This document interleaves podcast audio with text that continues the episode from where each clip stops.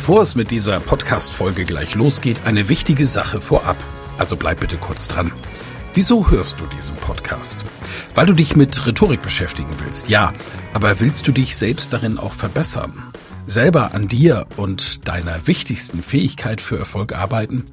Das Anhören meines Podcasts wird dich dabei unterstützen und auch gleich wartet wieder eine spannende Folge auf dich. Aber ehrlich, wirklich voranbringen wird dich meine Empfehlung an dich jetzt das kostenfreie Live-Rhetorik-Training mit mir, Michael Ehlers, Rhetoriktrainer.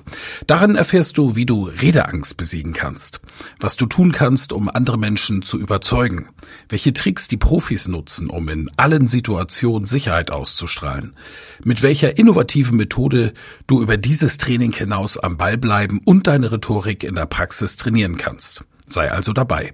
Pausiere gerne die Folge und gehe auf www.rhetorikheld.de. Diese Website findest du auch in den Show Notes.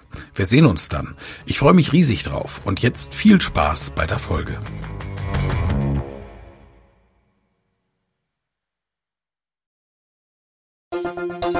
Fragen wir doch. Und weiter geht's in unserem Podcast und wir bleiben beim Thema Fitness und Abnehmen Man kann ja machen, was man will. Man kann sich dem Ganzen ja nicht entziehen. Man kann eigentlich nicht entkommen.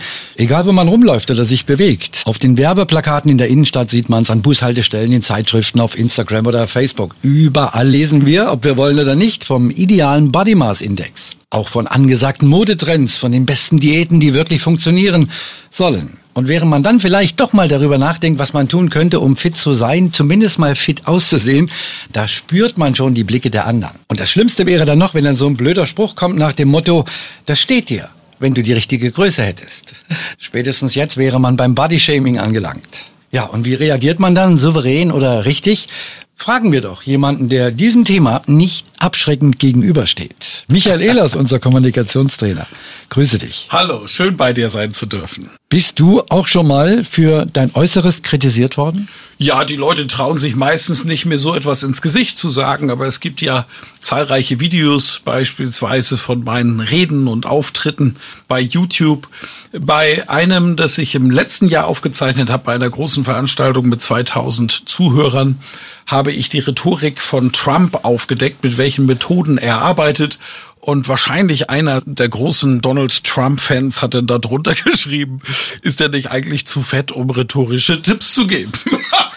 ich, äh, ja auch schon irgendwie amüsant. Wo, Aber was die Leute halt so schreiben im anonymen Netz. Ne? Wobei ich würde jetzt nicht sagen, dass du fett bist. Du bist vielleicht nicht gärtenschlank, aber fett ist Ich jetzt bin schon ordentlich querschlank, das stimmt schon. Also, ne, ich esse gerne, trinke gerne und das sieht man.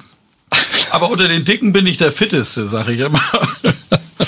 Du hast den Kommentar bei YouTube nur gelesen, du hast nicht geantwortet. Ne? Ähm, nein, ich habe in diesem Fall geantwortet. Oh. Äh, es ging tatsächlich darum, dass ich gerade auch in, in der Buchrecherche war und einfach mal die Methoden der Menschen, die eher im rechtspolitischen Spektrum zu finden sind, aufdecken wollte und einfach mal schauen wollte, wie kommunizieren die. Gelingt es, denen